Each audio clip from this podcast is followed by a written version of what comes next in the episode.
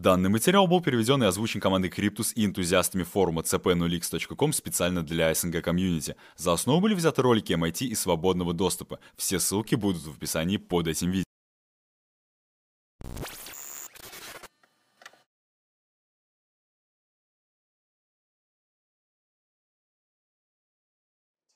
Сегодня мы изучим с вами одну из очень активных сфер использования блокчейн-технологии.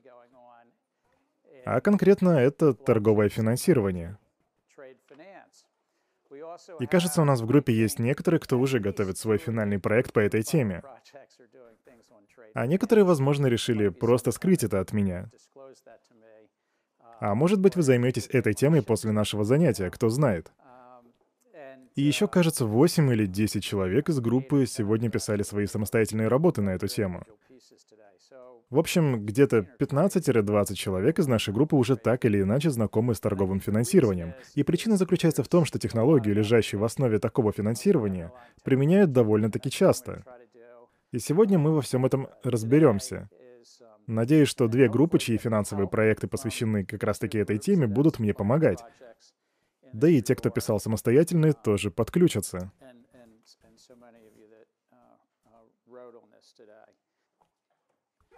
И сначала мы с вами пробежимся по источникам и вопросам для изучения. Они помогут понять нам, что же такое торговое финансирование. И я немного расскажу вам, что такое торговое финансирование конкретно с моей точки зрения. А затем мы перейдем к самим блокчейн-проектам. А остальное пока пропустим, потому что сегодня мы будем говорить только о признаках торгового финансирования. И Альфа, ты вроде входишь в одну из этих групп. Какие есть признаки? Ну, там множество стейкхолдеров, которые изменяют и передают данные и информацию. Я услышал два признака — множество стейкхолдеров и передача большого количества данных. Может, еще кто-то? Какие еще признаки есть? Ну, там много бумажной волокиты, которая пересылается между импортером, экспортером и банками, банками-эмитентами и банками-бенефициарами. То есть дело не только в данных, а еще в том, что в этой сфере до сих пор очень много бумажной волокиты. И зачастую это целые горы бумаги в прямом смысле. Сейчас, наверное, это уже не так актуально, но раньше существовали отдельные компании, которые назывались службой доставкой документации. И они доставляли документы по всему миру. А еще в разных странах есть разный регламент. Тяжело выделить одно центральное представительство, которому можно было бы доверять и которое выполнит все необходимые услуги. То есть очень много разных нормативных режимов а еще много разных стран. Поэтому отношения между представителями власти часто получаются асимметричными. Они друг другу не доверяют. А к проблеме с доверием есть еще проблема с мошенничеством и двойного расхода, ну и так далее. Итак, много мошенничества и удвоения расходов. Но в торговом финансировании для этого есть немного другой термин — кто знает? Это двойное финансирование. И это практически то же самое, что и удвоение расходов. Например, я могу...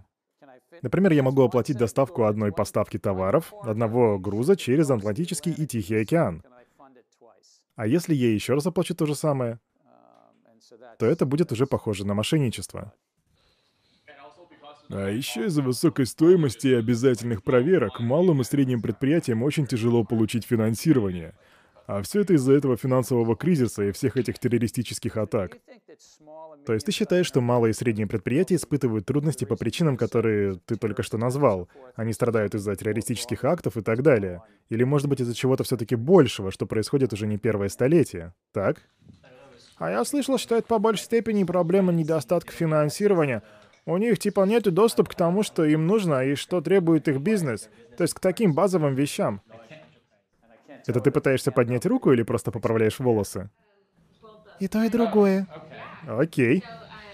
Но я хотела сказать, что у малых предприятий часто нет ресурсов, чтобы просто управляться с бумажной работой.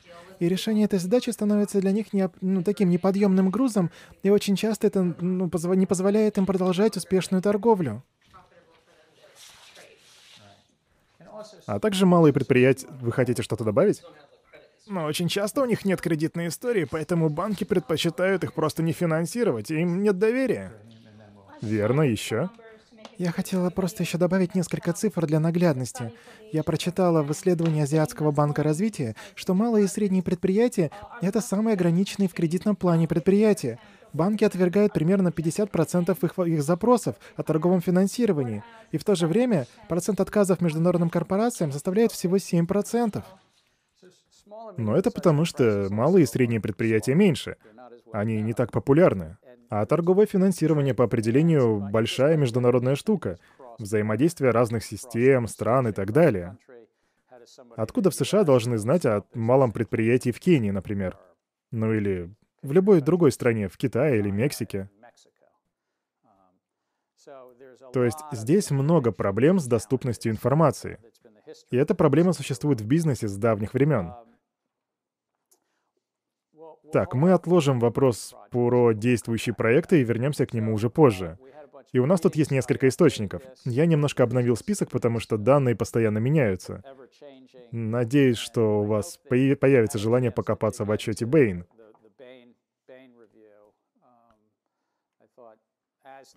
Мне кажется, данные в нем немного лучше, чем в... Извини, Том, что тебе придется погружаться в консалтинг.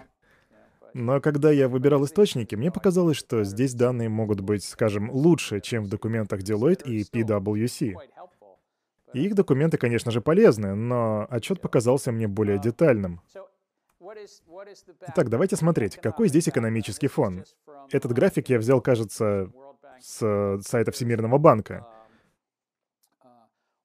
Мировой объем экспорта товаров составляет 17 триллионов долларов а сервисов 5 или 6 триллионов. Торговое финансирование в большей степени связано с экспортом товаров, а не сервисов, и на самом деле я не очень знаком с темой экспорта сервисов. Но, тем не менее, 12 триллионов принадлежат производителям. Топливо, сельское хозяйство и все в этом духе. То есть это ядро экспорта товаров. И финансирование международное финансирование, я специально подбираю такие слова, финансирование международной торговли осуществляется двумя способами. Первый — это когда банк дает гарантию. А второй — это когда банк уже помогает с документацией. И это традиционное определение торгового финансирования. Речь идет об аккредитативах и сборе документации, так называемом документарном инкассо. Кто-нибудь знает, что это такое? Чем эти термины отличаются? У нас тут много студентов, которые... Так, рука. Аккредитатив — это денежное обязательство от банка, в котором выражаются условия предоставляемого кредита, ну, скажем, на следующий год. Итак, это документ, в котором прописаны условия. Но давайте точнее, для чего он нужен. Он снимает риск контрагента. По факту он переносит риск с вашего покупателя на банк. Да, он снимает риск контрагента или партнерский риск, то есть он гарантирует вам оплату. Но есть еще и второй способ, которым банки значительным образом поддерживают этот рынок. Это сбор документации. И кто-нибудь знаком с этим понятием? Это когда банки ведут бумажную работу, помогают с огромным количеством документов по всему миру. И давайте немного погрузимся в этот вопрос. В этом случае они не берут на себя партнерский риск. То есть сами банки не оказывают вам, не выдают вам кредит. Но они предоставляют другую серьезную услугу. Они берут на себя всю бумажную волокиту. И тут либо документы с гарантией действий, либо ведение документов и их проверка. И здесь есть много различных аспектов. Например, факторинг и форфейтинг. Эти термины иногда путают, но это два разных термина. Факторинг — это когда ты продаешь дебиторскую задолженность, а именно краткосрочную дебиторскую задолженность. А форфейтинг — это когда задолженность уже более длительная.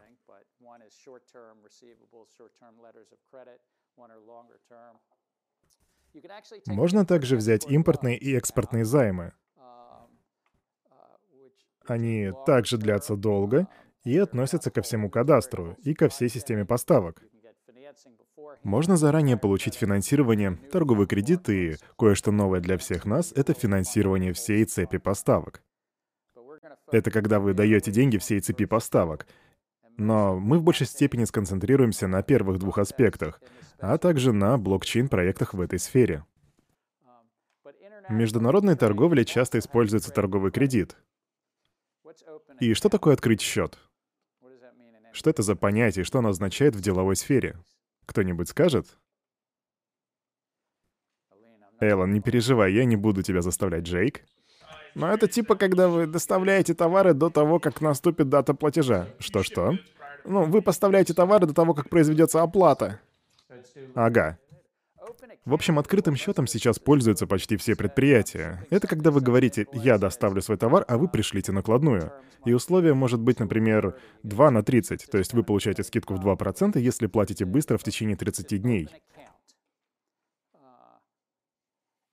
И внутри страны большинство товаров и услуг предоставляются именно с помощью открытого счета.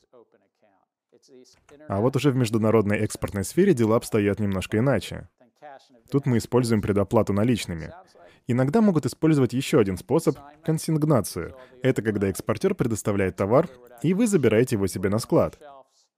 В этом случае вам не нужно пока за него платить, а экспортер продолжает нести риски, связанные с продажей. В международной торговле этот способ, кстати, используется редко. Кроме того, можно получить общественные гарантии и страховку. Вот из чего состоит мир торговли размером в 17 триллионов долларов. Считается, что только 5 или 6 триллионов используют торговый кредит. А конкретно аккредитивы и документарные обязательства. Это два основных способа.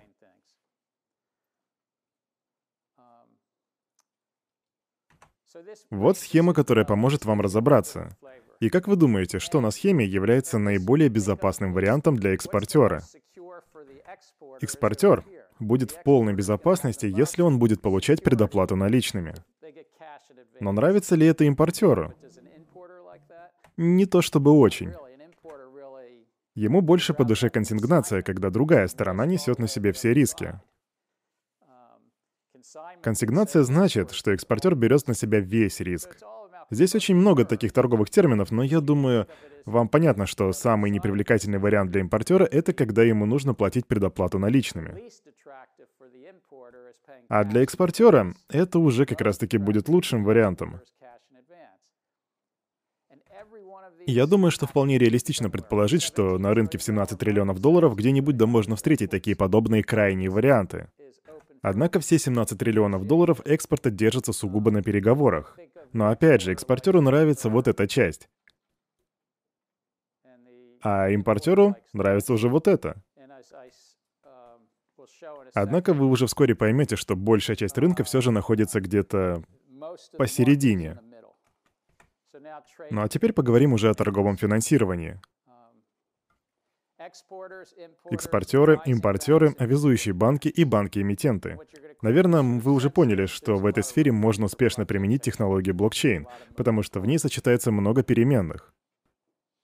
И, кстати, обычно, если вы работаете на Уолл-стрит или в каком-то коммерческом банке, вы, скорее всего, никогда не столкнетесь с торговым финансированием. Это вообще отдельно состо... отдельная составляющая, о которой на торговых площадках обычно даже и не думают. Кто-нибудь из вас работал на торговой площадке? Вы, вы когда-нибудь сталкивались с торговым финансированием? Нет? А ведь это очень большой рынок. Если простыми словами, то экспортер и импортер подписывают контракт о продаже товаров, и это может быть нефть, сельхозпродукция или промышленные товары. Затем импортер совместно с банком-эмитентом составляет аккредитив. Этот аккредитив направляется в банк экспортера. И иногда в банке экспортера на аккредитив накладывается еще одно обязательство. В нем закрепляется, что банк экспортера гарантирует действия банка импортера. В общем, происходит множество разных соглашений. И классически, традиционно, импортер получает все-таки аккредитив, в котором как бы говорится, вы меня не знаете, но вы можете взять на себя риск. Я принимаю этот аккредитив. А вы, экспортеры, получайте свои деньги, когда соберете и отправите мне несколько документов, подтверждающих, что вы действительно погрузили нефть или сельхозпродукцию на корабль. И транспортировка тут, кстати, играет немалую роль. И далее документы начинают воплощаться в жизнь, и экспортер доставляет груз. Доставка обычно тоже сопровождается документами, и вот во время доставки там есть маленькая цифра 6 чуть ниже, где говорится, что экспортер, когда он что-то доставляет, отправляет документы в свой банк. Затем банк-экспортер отправляет эти документы за границу, в банк Кении, допустим, хотя там вроде нет ни одного порта. А у Эфиопии... В Эфиопии есть порты? Расскажи мне.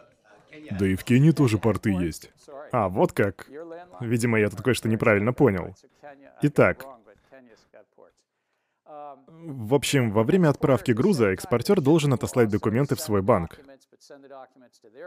И его банк отправляет их в иностранный банк. Иностранный банк такой типа «Ага, понял». И затем в аккредитиве появляется условие об оплате счета. И платеж осуществляется, когда вы грузите товар на корабль. Или платеж осуществляется тогда, когда товар идет в другую страну. Здесь каждый договаривается по-своему уже. На этом слайде вы видите график изменений. Было посчитано, что в 1970-м аккредитивы занимали почти половину стоимости от всей торговли. Сейчас же их число снизилось до 15%. Это, кстати, цифры из отчета Бэйна с Мирового экономического форума, который вы... Я надеюсь, у вас было время его прочитать. И если нет, то вы можете прочитать это завтра. И тем не менее, аккредитивы занимают значительную часть рынка. Открытый счет также стал занимать на рынке больше места. И я думаю, причина этого отчасти является то, что в международной торговле стало больше крупных компаний, чем это было раньше. В 1970-х даже крупные компании, кстати, не знали, могут ли они друг другу доверять. Сейчас же крупные компании или международные корпорации предпочитают торговать, используя открытый счет и расширяя кредиты друг для друга вместо того, чтобы использовать банковскую систему, чтобы обеспечивать свои кредиты. Однако торговое финансирование все еще занимает сильную позицию. От 15 до 20%. И это все еще очень серьезное количество. Считайте это таким небольшим вступлением о торговом финансировании и о том, как оно работает. И сейчас мы уже будем переходить к блокчейн-проектам. Однако прежде я вам еще покажу, какие участники есть на этом рынке.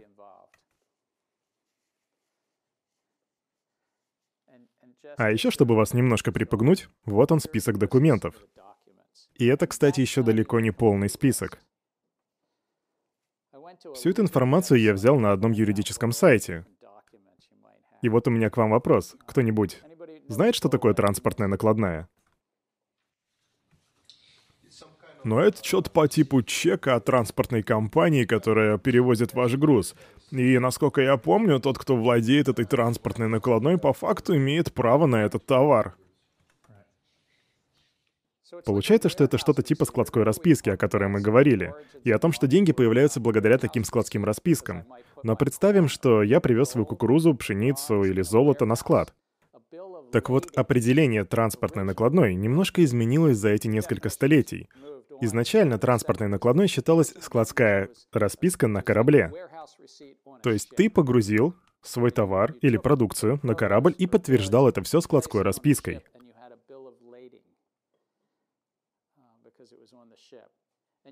И так же, как и в случае со складскими расписками и другими первыми формами денег, ты мог попросту продать или же обменять их. И, следовательно, как и складские расписки, транспортные накладные существовали долгие века. В общем, можно считать, что транспортная расписка — это что-то вроде денег.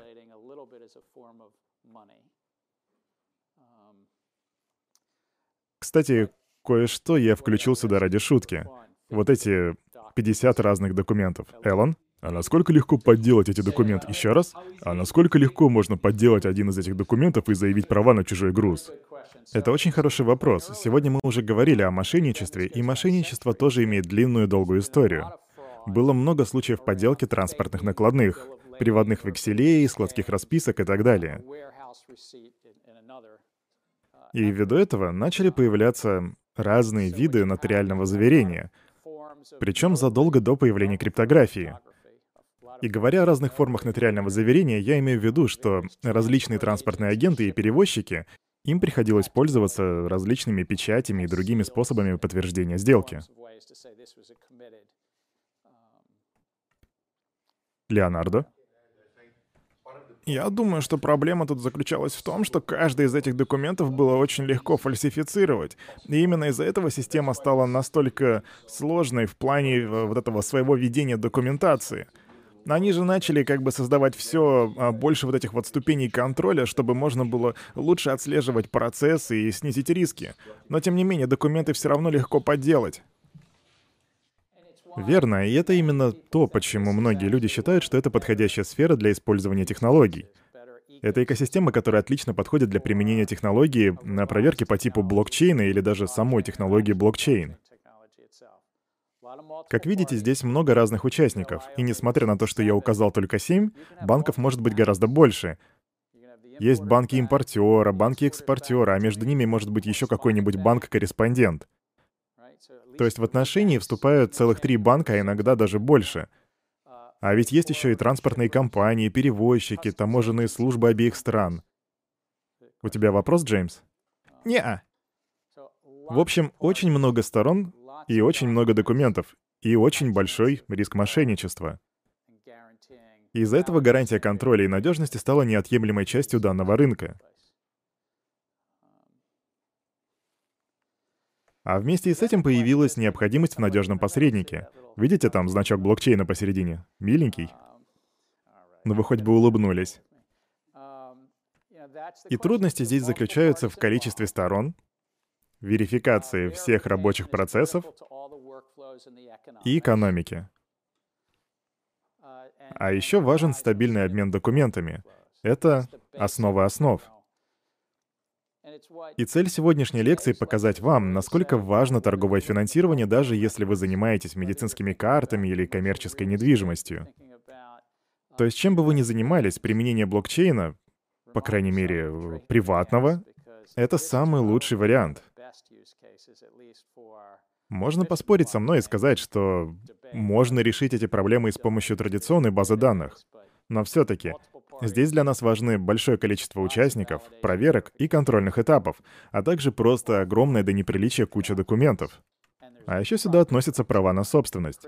Права на собственность играют критическую роль, потому что когда вы отправляете в открытое море нефть или любую другую часть из тех 17 триллионов долларов, люди могут позариться на ваш товар.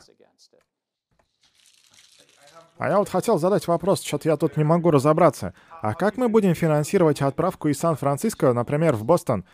И вообще, зачем оно нам нужно? Здесь мы как бы, ну, что мы здесь решаем? Нам нужно поместить все эти документы в блокчейн или нужно избавиться, в принципе, от всех этих документов? Потому что, ну, ну почему у нас нет такой проблемы внутри США? И это потрясающий вопрос. Несмотря на то, что понятие торгового финансирования очень долгое время рассматривалось только в рамках международной торговли, его можно применить и к внутренней торговле, в частности, как вы сказали, между Сан-Франциско и Бостоном. Вы можете использовать аккредитив в отношениях между серьезным производителем в любой точке мира и небольшим бизнесом в Бостоне. Ну, например, давайте сделаем так. Извини, Джо, но ты у нас будешь теперь небольшим предприятием, небольшой организацией в Бостоне. Допустим, что он не хочет брать на себя твой кредитный риск. Тогда тебе нужен аккредитив. Технически аккредитив нельзя назвать транспортной накладой, пока товар не загружен на корабль, но иногда его можно назвать и так. И все, что показано на этом слайде, может происходить во внутренней торговле, но обычно этого не происходит. В большинстве случаев во внутренней торговле используется открытый счет, но бывает, что используют и аккредитив, особенно в случае с малым бизнесом. Теперь понятно? Да, я просто пытался понять, почему в одном случае мы его можем использовать, а в другом нет. Но здесь аккредитив можно применять в обоих случаях. Однако он более свойственен для международной торговли, потому что здесь мы имеем дело с большим количеством недоверия. И я бы сказал, с информационной асимметрией. Если вы, например, находитесь в Китае и отправляете что-то в Кению, то шансы, что вы знаете вашего партнера в Кении, очень малы. Ваш банк в Китае тоже не знает вашего партнера. И чтобы разрешить это недоверие, привлекается банковская сфера. Банки либо ведут вашу документацию, либо дают вам необходимый кредит. Хьюго? Но, думаю, тут также стоит сказать и про пограничный контроль. К нам в лабораторию поступает на самом деле достаточно много отходов из разных стран, и таможенные службы всегда очень пристально за этим следят. Приходится платить пошлины даже за то, что, по сути, не имеет стоимости. То есть, если ты взял что-то и отвез на машине из Сан-Франциско в Бостон, ну, короче, а, вести что-то из Канады в США — это не то же самое, что вести что-то из Китая в США. Я думаю, что проблема с доверием возникает гораздо чаще, чем мы имеем дело с э, серьезными отличиями в правовых системах стран. Но я бы не сказал, что этих отличий нет во внутренней торговле. Но хотя это точно встречается и там. Но в международной торговле уже давным-давно сложилась своя система, которая позволяет решать проблемы с различиями в языках, культуре, правовых системах и системах налогообложения. Она буквально зародилась на борту корабля. Да, даже проблема с отмыванием денег. Здесь тоже у каждой страны есть свои нормы, чтобы усложнить весь этот процесс. Создавая аккредитив, нужно быть уверенным, что ты не нарушаешь какого-либо закона внутри а, обоих стран сразу. И из-за этого что-то анализируется компьютерами, а что-то даже вручную. Джеймс? А мне очень интересно, рассматривая этот вопрос, мы вроде как пробуем вписать технологию блокчейна уже в существующий порядок вещей. А не кажется ли вам, что нужно посмотреть на это с другой стороны и сказать, ну-ка подождите, нужен ли нам вообще здесь блокчейн? Может быть, ну, нужно просто сделать так, чтобы в системе было не 50 видов разных документов, а только те, без которых действительно не обойтись, например. Я понимаю, что в случае с вопросом э, о доверии нам, возможно, лучше применить блокчейн, но все остальное... Я думаю, здесь можно, да, применить какую-то технологию, но это не обязательно должен быть блокчейн. И может быть это и так, однако, может быть блокчейн-технология — это самая подходящая для этого процесса технология в наше время. Типа как лучшая версия обычных документов и компаний по их доставке, которые раньше этим занимались. Это те, которые вымерли, что ли? Ну, я бы не сказал, что они полностью вымерли. Ну, я, конечно, понимаю, что блокчейн может помочь выстроить доверительные отношения между сторонами, которые, возможно, стали бы э, друг другу доверять, но для меня проблема заключается в том, что большая часть каких-то вопросов сегодня вообще не должна подниматься. Как, например, в случае с э, внутренней почтой. Она должна соединять отправителя и получателя, однако с почтой внутри, скажем, UPS, э, как бы проходит столько всяких этапов, которые никому уже не нужны. И это все как бы внутри одной страны, вот что я имею в виду. Знаешь, возможно, ты прав, но что случилось задолго до того, как появился блокчейн? Это цифровизация. Конечно, в торговле в некоторых случаях без бумажных документов просто не обойтись. В сфере ценных бумаг, если говорить об их статусе и регулировании, равные имущественные отношения уже давно закреплены онлайн. Это начало происходит еще в 70-х. Твое право на получение денежных выплат в виде процента от Apple уже давно как бы отцифровизовано. Но если говорить про торговлю, то цифровизацию прошла только некоторая часть из этих 17 триллионов долларов физических товаров в открытом море. И мне кажется, нельзя исключать подтверждение, что физические товары погружены на корабль или какой-то наземный вид транспорта. И, кстати, в виде транспорта тоже ведь есть свои различия. Эрик, тебя давно не было слышно. А, да, по поводу вопроса, которого коснулся Джеймс. А, просто множество проектов терпят неудачи в самом начале, потому что они все с самого начала делали не так. Они пытались в точности перенести все, что происходит в нашем мире, в цифровой мир. И это, по сути, оказалось неэффективно. Но у нас как бы не тот случай. Используя блокчейн-технологию, мы уже не будем делать абсолютно то же самое, что мы делали сейчас в офлайне, то есть не используя интернет и так далее. Это уже будет, как мне это представляется, совершенно нечто другое. И еще я хотел бы высказаться по поводу вашего аргумента про централизованные базы данных.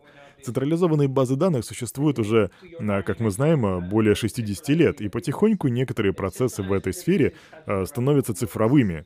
Но вот вопрос, почему они до сих пор не были полностью оцифрованы?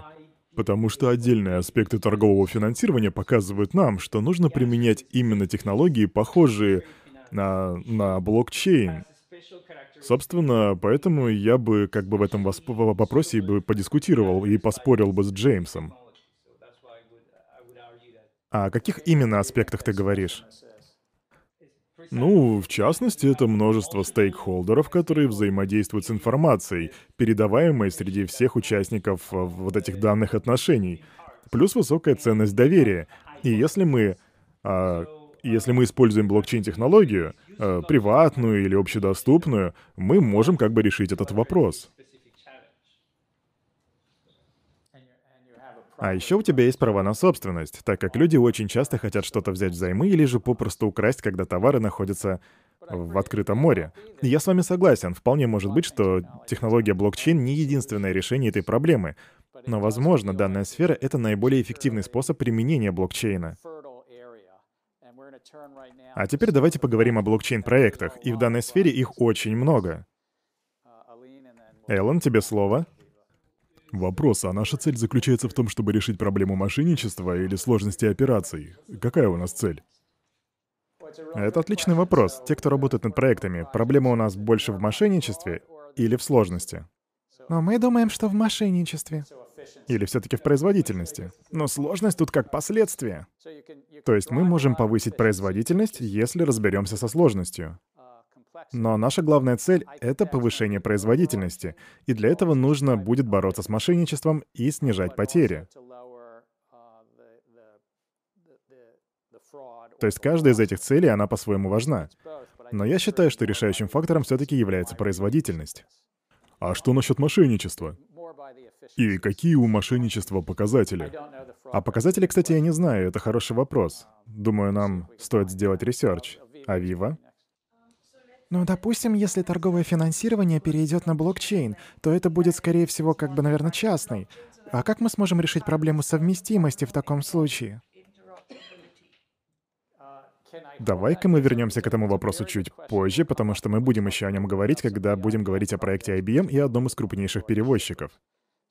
Э Этот вопрос, он прямо в точку, но мы вернемся позже. А сейчас, думаю, мы можем поговорить о проектах, если вопросов больше нет.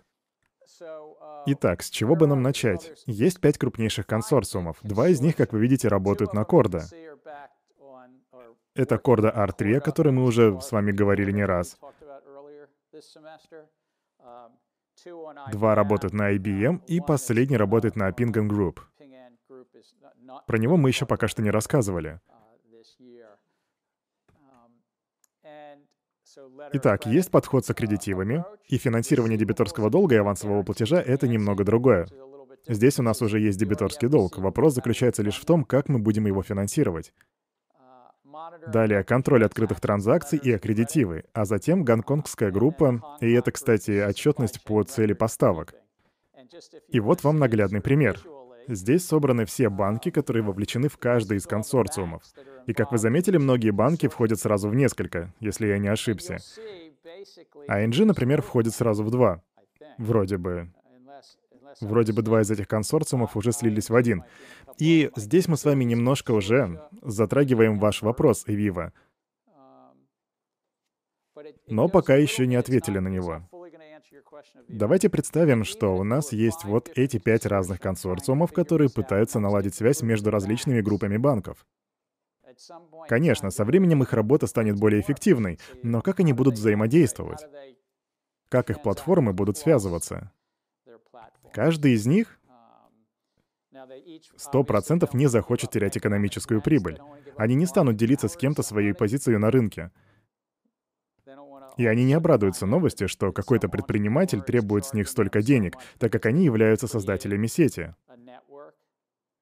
Потому что консорциум, который первый во всем разберется, сможет установить свою цену, которая будет близка к его структуре затрат. И затем цена будет повышаться, и это уже приведет к возрастанию его власти и экономической прибыли. И я не знаю, каким образом можно решить этот вопрос. Я даже не знаю, собираются ли консорциумы вообще что-то делать с проблемой совместимости между своими платформами. Шон? Я просто хотел немножко придраться к этим консорциумам. Интересно, что все приведенные в этом списке банки, они либо азиатские, либо европейские. И кажется, что ни один из банков США в этом не участвует. А как же JP Morgan? Но это всего один банк. Окей, а как вы думаете, кто является самым крупным эмитентом торгового финансирования в мире? Правительство США? Еще раз? Правительство США? Ну, я точно не знаю, но мне кажется, это HSBC. Но я могу ошибаться. Я тоже думаю, что это HSBC. Ты тоже так думаешь? Ну, на самом деле вы правы. В этих пяти, там, там даже нет Wells Fargo. Но это не значит, что на консорциумах все проекты исчерпаны. Вот здесь указаны другие проекты, которые не относятся к консорциумам. И я просто пытаюсь дать вам понять, сколько всего происходит в этой сфере. Те, кто делает свой финальный проект по этой теме, я прошу вас также подумать об этих проектах и сказать, что нового вы можете предложить в данном вопросе.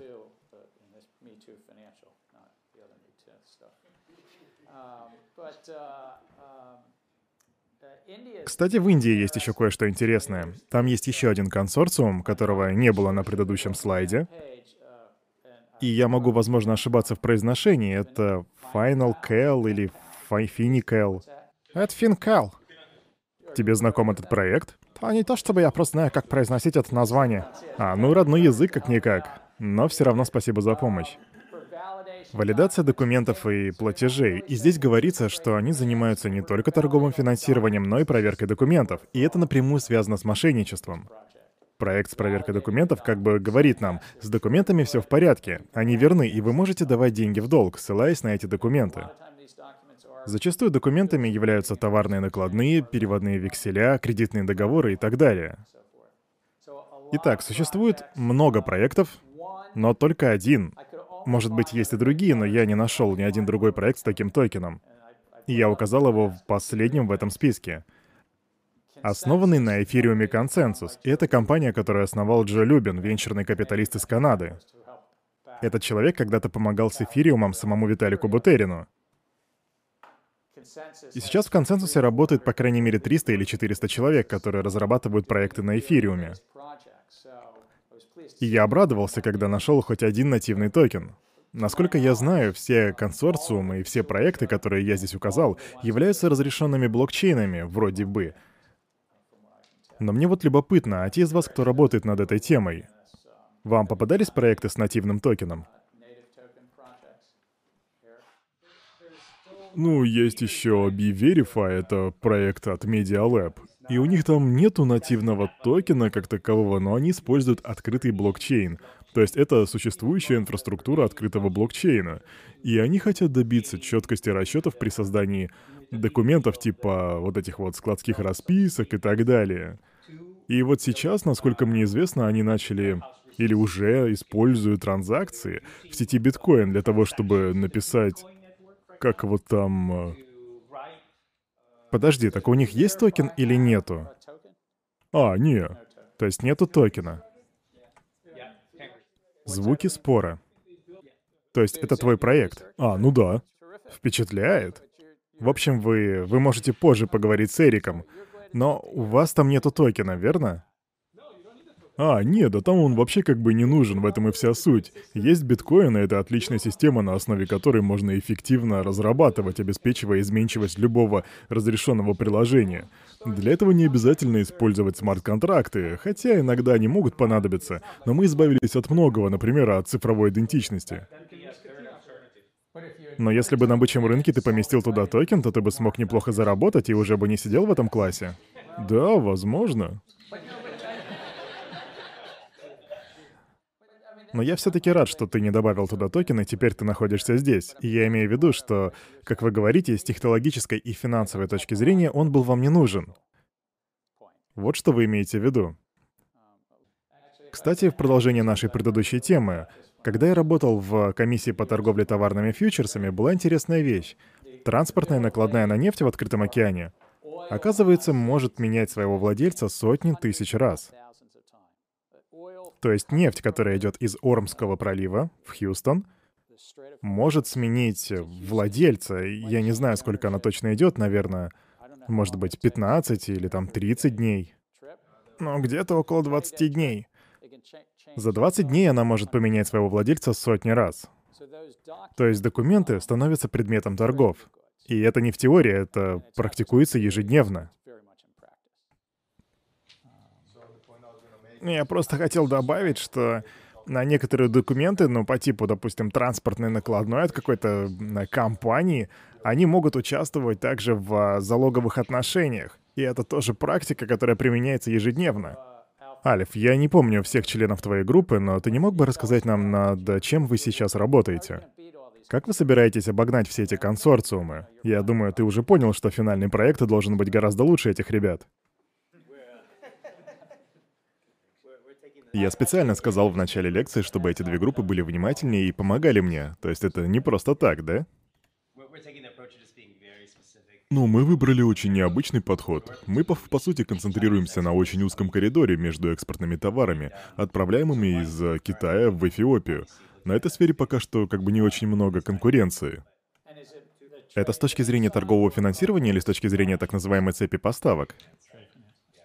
Торгового финансирования. И мы считаем, что этот вопрос касательно, касается не только Эфиопии, но и всех развивающихся стран этого региона, потому что у них очень слабая как бы банковская система, локальные банковские системы недостаточно развиты. Это ты про банковскую систему в Эфиопии?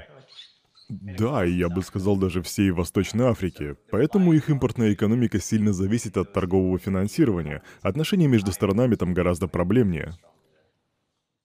Джеймс, у тебя вопрос к этой группе? Если вы хотите что-то спросить у ребят, то, пожалуйста, не стесняйтесь, они примут любые подсказки. Ну, вопрос не конкретно к этой группе, я просто хотел кое-что уточнить. Я четко вижу, что торговое финансирование предполагает наличие разных сторон и прав собственности на товары на любом из этапов поставки. Это важно, но... А особенно, наверное, когда речь идет о торговле именно бирже, как, например, с нефтью и так далее. Ну, я часто слышу, что люди говорят об использовании блокчейнов, конкретно подразумевается и поставок. И поскольку они по-настоящему обменивают товары на деньги, есть ли вообще какие-то торговые случаи или варианты использования, которые при внедрении блокчейна станут полезными для цепи поставок? Я имею в виду, что отслеживание по блокчейну, откуда идет, например, мой кофе, как по мне, это вполне такое бесполезное занятие. Но люди, кажется, думают иначе, а я и так могу отследить, откуда оно пришло. Любишь кофе? Да, но не только из-за этой лекции. Ну, не знаю, вы можете пить и чай, чтобы не засыпать на моей лекции. Но я просто не понимаю, почему люди продолжают говорить о том, что нам нужен блокчейн для цепи поставок. Я просто не понимаю, зачем. Но вот э, с торговым финансированием уже наоборот. Я рад, что ты высказался, а теперь пока подождите спорить. Есть кто-нибудь, у кого есть еще мысли по поводу торгового финансирования между Китаем и Эфиопией? Позже я дам вам слово, чтобы вы могли высказаться по поводу мнения Джеймса. Но пока я хочу услышать мысли по поводу Китая и Эфиопии.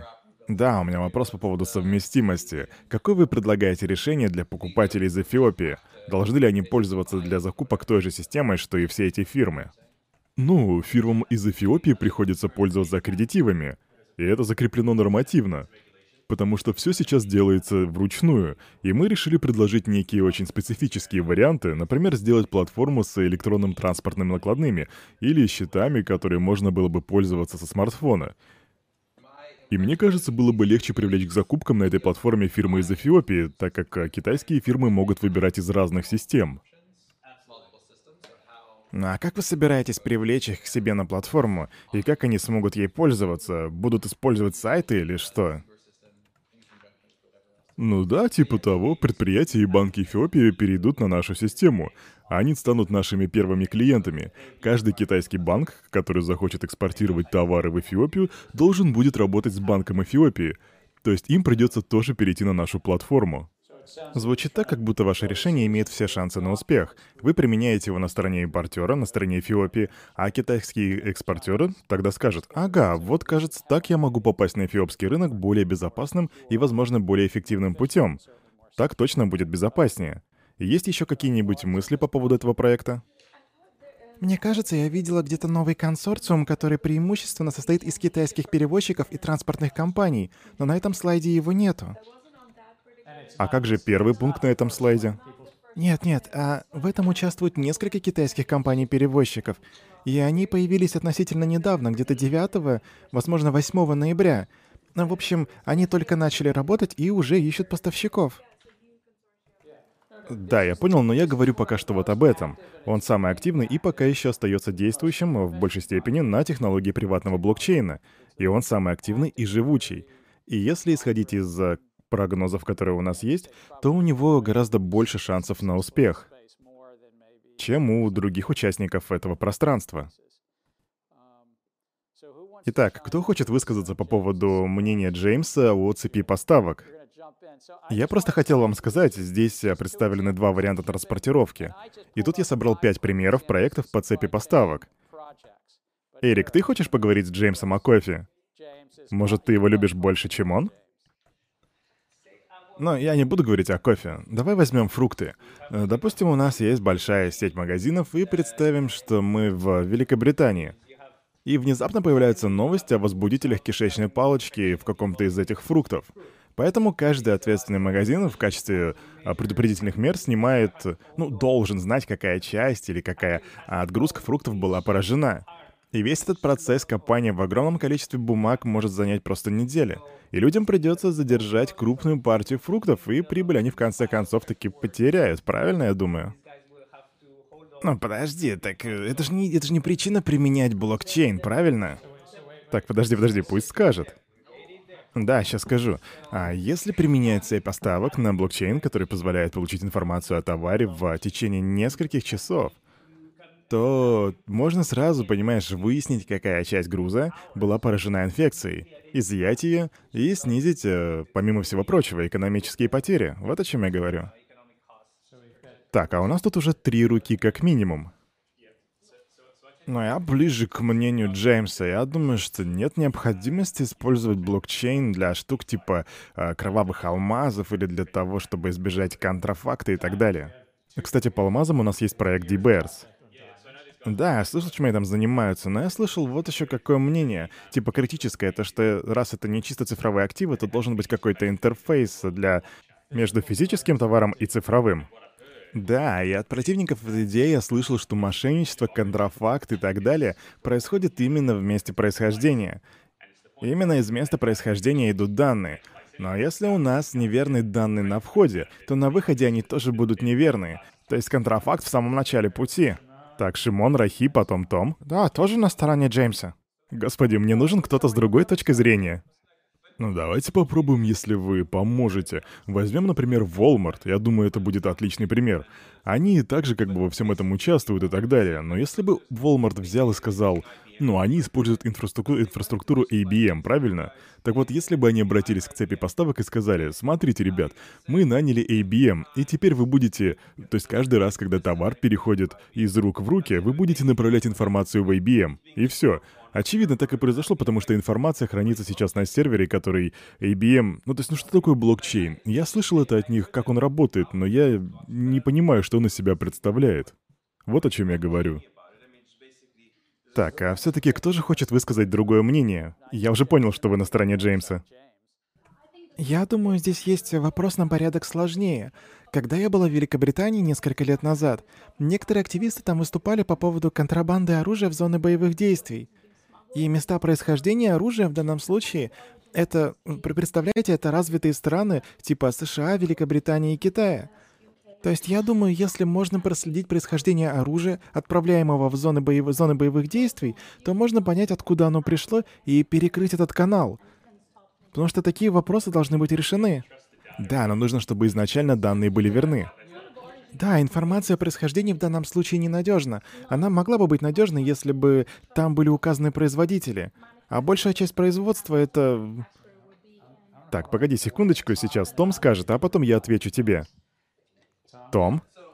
Ну, я на другой стороне. Я думаю, что эта схема рабочая. И кажется, мы сейчас пришли к вопросу, который вначале задавал Эллен. Проблема в мошенничестве и так далее. Данные-то ведь одни и те же. И я имею в виду, что если исходные данные из бумажной системы, не блокчейновой цифровой, или даже блокчейновой системы будут неправильными, то в итоге все будет неправильно. Но если исходные данные будут верны, хотя бы как сейчас, или настолько, насколько они будут верны с установкой RFID чипа на товар, то мы можем передавать данные во всей цепи поставок. Информация о том, что данный алмаз был добыт чистым путем, будет отражаться в системе DBERS, и экспортер, производитель таможни и импортер товара смогут все это видеть. И на этом можно сэкономить время на проверках, если сделать ЖД-квитанции, дорожные квитанции, расписки в получении груза, экспедиторские расписки и так далее. То есть в этом случае мы Это все будет видимым и постоянным для всех участников торговли, будет обеспечена полная прозрачность. К вопросу Шимона, я думаю, вы сформулировали правильный вопрос, а именно, почему нельзя использовать обычную базу данных. IBM предоставляет софт для Hyperledger фабрик. Почему бы просто не отдать всю информацию IBM? И на самом деле, это как раз то, что и делает Walmart, как вы сказали. И я персонально не задумывался над этим настолько глубоко, и зачастую даже если вы посмотрели сайты, новостные статьи, white вы все равно не можете четко сформулировать, как они используют проекты IBM. А между прочим, в отделе IBM полторы тысячи человек. То есть они этим занимаются. IBM продает такие услуги, но, по крайней мере, в теории, потому что потому что я не смогу вам точно сказать, что делает Walmart. Но в теории распределение данных среди нескольких нод это более устойчивая к цензурированию система. И даже если система является приватной, и даже если там всего 15, 20 или 30 нод, такая система будет более устойчивой к цензуре, чем если бы вы хранили все данные на сервере IBM.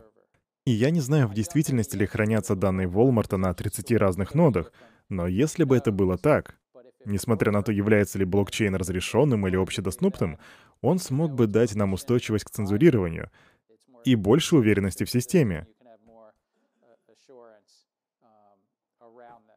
И одна из проблем здесь, и жалко, что и Viva вышла, это совместимость.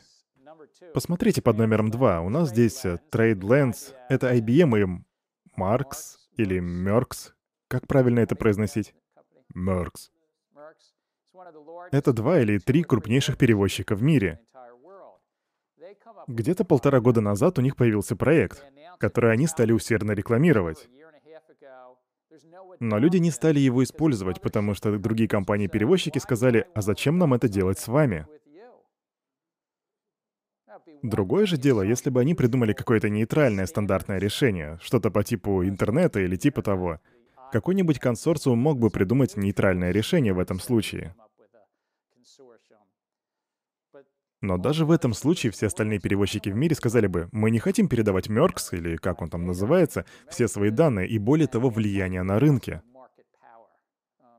То есть совместимость тут играет большую роль. Итак, Джеймс уже ждет ваших реакций. Ничего, что мы так долго? Тогда послушаем вот этих двух ребят справа. Но есть еще одна проблема, которая в большей степени касается экономики. Конечно, да, допустим, что Walmart принимает эту идею, и очевидно, что они склонят к этой идее других по представителей цепи поставок. Но вопрос в том, мне кажется, а что они будут делать с этими данными? Потому что они получают доступ к информации о производителе. Выращивание манго, допустим, очень разрознено, да? И всех фермеров нужно будет объединить. Поэтому в цепи появится множество шагов, которые забирают экономическую прибыль у самих фермеров — и мне кажется, это неправильно. Но что если Walmart скажет, сможет напрямую работать с фермерами, потому что у них будут все данные о том, кем является фермер, какова его эффективность и сколько товара он выращивает, в какой сезон и так далее. И вопрос здесь в том, захочет, захочу ли я, как фермер, с ними сотрудничать и каким объемом информации стоит с ними поделиться. А если я являюсь посредником, то я сразу же получаю экономическую ренту. То есть если вся цепь поставок как-то да тут дело не только в управлении. Ну да, это понятно. Если Facebook, Visa и, и другие собирают данные, то и Walmart может это делать. А я вот что хотел бы узнать по поводу Walmart. Тут какой вопрос. Если мы выделим здесь поставщика, ну, например, фермер продает что-то Walmart, нужно ли ему из пользовательского опыта знать, что он использует блокчейн? Или же это в этом случае будет, ну, типа бэкэндом или типа того? Ну, ты же знаешь, у них там есть что-то типа сканеров, которыми они все сканируют, или на телефон и так далее. То есть некие третьи лица могут обрабатывать их данные, и фермеры не понимают, куда эти данные, по сути, уходят. А, тут я собираюсь быть честным, и я сейчас позаимствую, позаимствую объяснение Шимона. Я не так уж и близок к Walmart, и мне кажется, что со стороны торгового финансирования консорциум, то есть все вот эти экспортеры, импортеры, банки, перевозчики, лучшие из них должны активно участвовать в этой сфере и при этом активно делиться данными. Потому что даже несмотря на то, что все это выглядит очень сложно, а это так и есть, это все крупные организации. Это банки, это перевозчики, это экспедиторы, за исключением, правда, вот этих вот малых и средних предприятий в Эфиопии. А в этом случае мы имеем дело с импортером, которому нужно развиваться. Со стороны цепи поставок Walmart и индивидуальный фермер, выращивающий манго, но, как вы говорите, Walmart их не знает, верно? Ну, вообще тут очень интересная ситуация. Они по факту гордятся этим. Они гордятся тем, что они имеют значение и что им а, принадлежит, как бы у них есть право выбора. Ну, так что в их случае это все очень просто. Но им все равно придется так или иначе сделать то, о чем говорил Том. Им придется перевести физический актив, манго, с их фермы в цифровую форму. Но они могут просто использовать телефоны.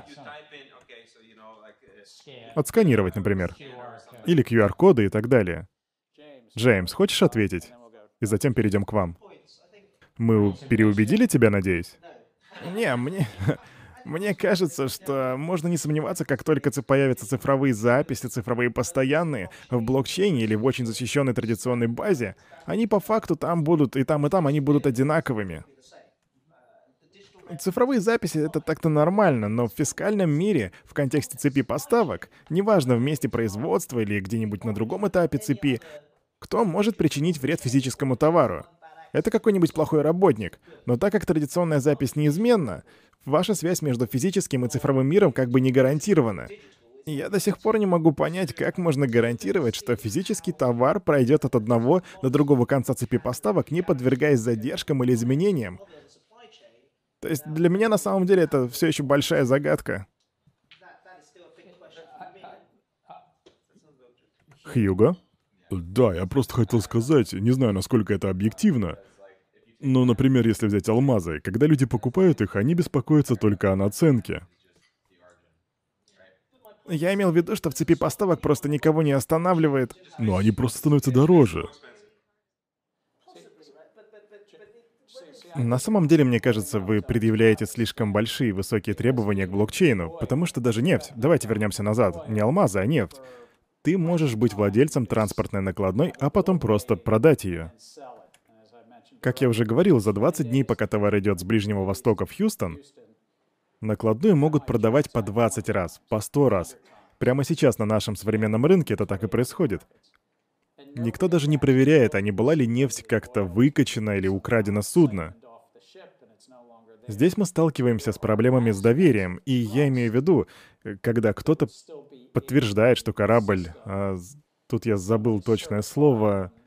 Ну, в общем, когда нефть погружают на корабль и когда ее разгружают, эти моменты, в эти моменты производится проверка, которую можно совместить с цифровыми записями. То есть именно в этот момент мы можем использовать цифровые записи.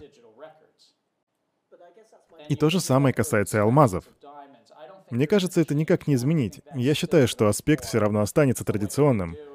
Но то, что мы сможем улучшить, Эллен об этом уже упоминал, мы можем значительно снизить стоимость и заставить систему работать эффективнее. Кроме того, возможно, получится снизить мошенничество с документами. Да, я просто, ну, пытаюсь сказать, что... Ну, как бы... Давай, нам уже двигаться дальше нужно. Если изначально в системе нет доверия, или если тебе приходится рассчитывать на чье-то доверие, то что конкретно решает тогда блокчейн в этой ситуации с физическими и цифровыми записями? Вот чего я не могу понять. И раз уж у нас э, речь зашла про нефть, я говорил кое с кем из ExxonMobil на конференции, и они как раз занимаются цепью поставок и внедрением технологии блокчейн. И я задал ему вопрос, почему нельзя использовать стандартную базу данных? И он ответил, ну потому что если нужно заставить всех представителей цепи поставок перейти на новую систему, то будет гораздо проще сказать им, ой, а у нас тут блокчейн, а не, ой, у нас тут сложная база данных. На этом я тебя прерву, и я согласен с твоей мыслью, но у нас тут еще Дэн и Джей. Я просто хотел сказать, что, по-моему, для небольших вертикальных цепей поставок намного удобнее, когда кто-то типа D-Bears берет на себя организацию всего процесса. И благодаря этому можно проследить путь продукта и быть в нем уверенным. Но нам нужно создать что-то для небольших продуктовых лавок, которые разбросаны у фермеров по всему миру. И тем более, когда важен сезон и другие аспекты. То есть существует так, такое большое, огромное количество вот этих вот мелких магазинчиков по всему миру, которые, как мне кажется, вряд ли смогут, знаете, применить технологию настолько высокого уровня. Я думаю, ты здесь вполне мог бы быть прав. Хотя QR-коды все-таки получилось внедрить в миллионах торговых точек, несмотря на то, что 20 лет назад никто не понимал, как они работают. А 30 лет назад, и, кстати, об этом сейчас говорят в новостях, потому что он недавно умер, я про президента Джорджа Герберда Уокера Буша. Некоторые говорят, что он проиграл выборы в 1992 году частично из-за того, что он не знал, как работает сканер в продуктовом магазине. А он ведь был президентом США. Можете себе представить? Он не знал этого, потому что он вырос в другое время. И пока все это происходило, он работал в Белом доме. А сейчас невозможно себе представить, как можно не знать, что такое сканер. И я согласен с вами. Но очень сложно предугадать, как изменится ситуация через 20 лет. Да, я тут немного добавлю по этому поводу. Мне кажется, если ваша система полностью вертикальна, то вам изначально вообще не нужен никакой блокчейн. У вас есть собственная база данных, и вы можете отследить все, что через нее проходит. Необходимость же в блокчейне появляется тогда, когда нужно отслеживать товары, то есть когда у вас 20 разных участников, например. Как только вы оцифруете весь этот процесс, потому что сейчас это все бумажная работа, вы перенесете это, ну то бишь, то бишь цифровизация позволит вам использовать и другие инструменты по типу интернета вещей. То есть можно будет использовать компьютерную версию, по которой можно будет проследить весь их путь от начала и до конца. И то же самое с продуктами, можно будет отследить их состояние и так далее. Кстати, вы можете использовать... Помните, в начале этого курса мы говорили о брокколи? Вы можете использовать криптографические хэши, чтобы делать фотографии и собирать информацию об алмазе и о продуктах. Я хотела кое-что добавить а, в, про ситуацию с алмазами. Мне очень стало смешно, когда я прочитал эту статью, потому что, ну, все мы знаем, что такое De Beers. Они лучшие маркетологи в мире. Они убедили женщин в том, что каждый нужны бриллианты. Они внедрили идею о том, что кольцо для помолвки должно быть обязательно с бриллиантом. Поэтому мне кажется, это просто, ну, сплошной маркетинг, когда они говорят, что им нужен блокчейн для алмазов. De Beers — это представитель всей алмазной индустрии, они монополисты, и поэтому в их случае процесс по добыче алмазов уже полностью организован. И теперь они решили как-то контролировать процессы за появление алмазов из конфликтных алмазов со спорным происхождением. Но, как по мне, это все одна большая маркетинговая схема, и они думают, что отлично справляются с ее внедрением. Они используют ее для того, чтобы дать своим клиентам некое э, такое чувство уверенности.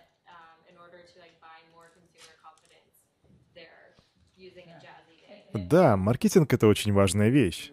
И Джеймс еще кое-что также об этом говорил сегодня. Руководитель нефтяной компании может сказать, ну, единственный способ увеличить охваты — это назвать весь процесс блокчейном. И то же самое можно сказать и об австралийской фондовой бирже, даже несмотря на то, что у них есть нормальный способ использования технологии блокчейн. Но все дело в охватах. De Beers хотят привлечь технологии, чтобы продавать больше алмазов. Руководители нефтяных компаний делают это, чтобы уйти от законодательной системы. А австралийская фондовая биржа может сказать, это единственный способ получить инвестиции для того, чтобы уйти от законодательной системы. Потому что совет директоров можно напугать, сказав, что без блокчейна не обойтись. Или можно их вдохновить, опять же сказав, что без блокчейна не обойтись. Так или иначе, технология блокчейн найдет свое применение. И мне кажется, это будет э, она будет популярна, потому что она уже довольно-таки неплохо сформировалась. И я снова возвращаюсь к этой теме, и вы уже, наверное, поняли, куда я клоню. Да-да, затраты и выгода. Я сделал этот слайд, чтобы немного облегчить вашу жизнь, потому что сейчас вы работаете над э, финальными проектами. Здесь речь идет о том, что в процесс вовлечены несколько сторон и данные. Это дан... Эти данные представляют из себя либо право на собственность, либо деньги. И легче представить себе это в цифровом виде. Деньги по отношению к ценной бумаге или деньги по отношению к чему-то цифровому. Все становится сложнее, как, э, как оказалось сегодня с цепью поставок, когда вы имеете дело с физическими активами. Если у нас много сторон и вам нужны проверки и расходы на них, будет возможно эффективно применить технологию блокчейн.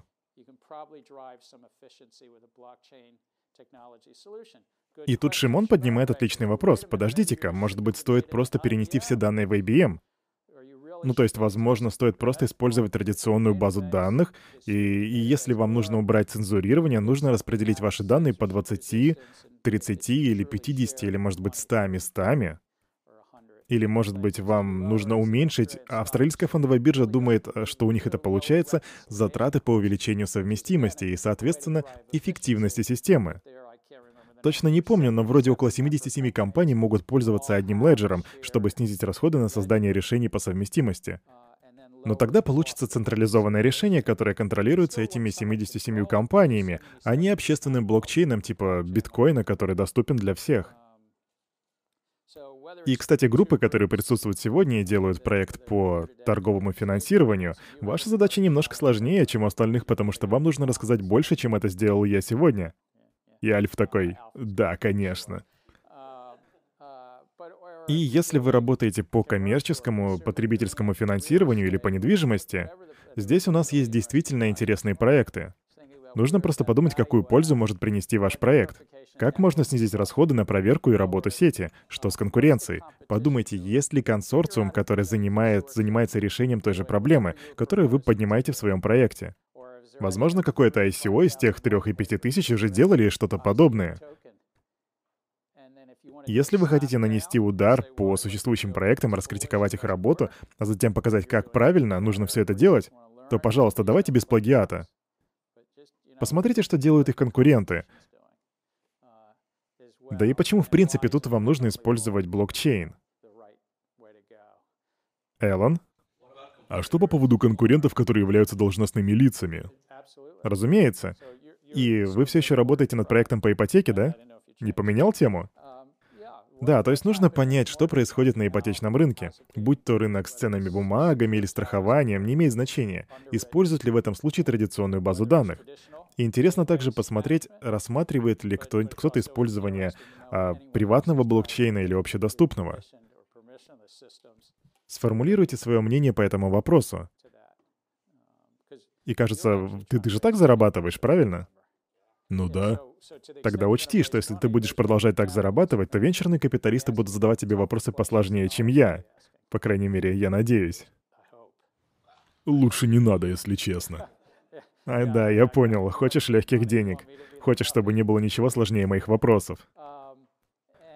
И посмотрите, какие есть компромиссы. И я не прошу сейчас никого решать проблему масштабирования или производительности. Некоторые из этих проблем не удастся решить еще в течение пяти или десяти лет.